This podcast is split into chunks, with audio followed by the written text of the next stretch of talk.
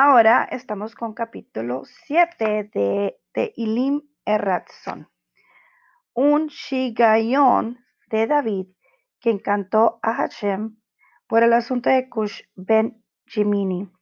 Hashem, Dios mío, en ti me he refugiado, libérame de todos los que me persiguen y rescátame para que no destrocen como un león mi alma, despedazándome sin que haya quien me rescate. Hashem, Dios mío, ¿acaso yo he hecho esto? ¿Acaso hay iniquidad en mis manos? ¿Acaso le he retribuido con maldad a quien estuvo en paz conmigo? Por cierto, he dejado libre a quien me atormenta gratuitamente. El enemigo persigue mi alma y me alcanza y aplasta hasta el suelo mi vida y rebaja mi honor hasta el polvo constantemente.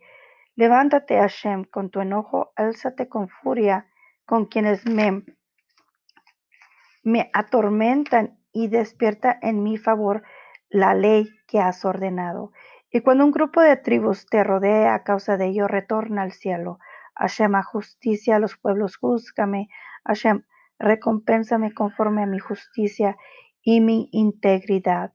Que termine ahora el mal de los malvados y que establezcas el justo, pues el Dios justo inspecciona los corazones y el interior de las personas. Mi protección está en Dios. Él libera de los rectos de corazón. Dios es un justo y Dios se enoja todos los días.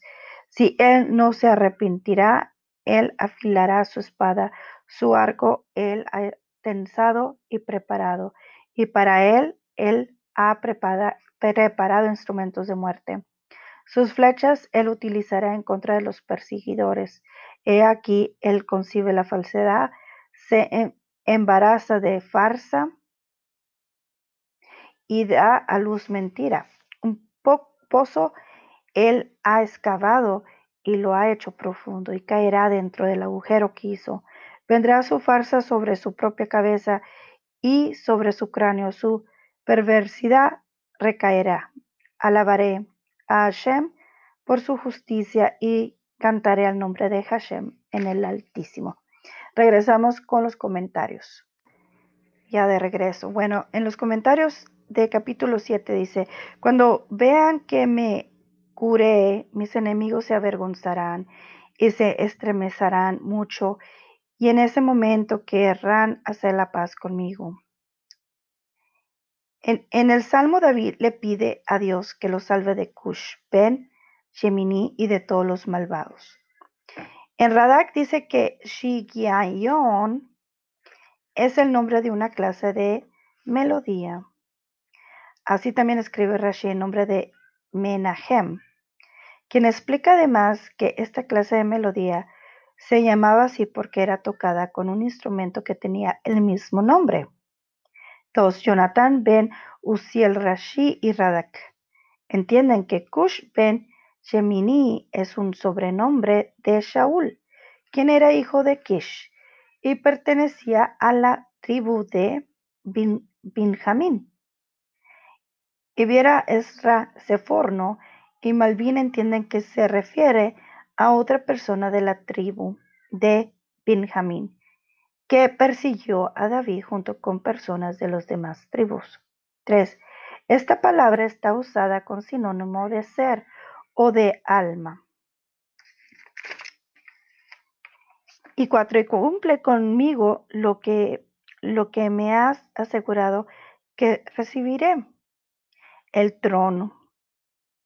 Cinco, David le pide a Dios que si los enemigos vienen a luchar contra él, que él que es como luchar contra Dios mismo, pues fue el quien le ordenó al profeta Samuel ungir a David para que reine sobre el pueblo de Israel. Dios le muestre su poder y haga justicia. Con los malvados, si estos no se arrepienten de sus acciones, como sigue diciendo el el próximo versículo. Y siete, toda la maldad e iniquidad que el malvado planea, Cometer es falsedad y mentira, ya que en sus planes quedarán anulados. 8. El verbo leodot denota particularmente la alabanza de agradecimiento y hemos terminado con capítulo 7.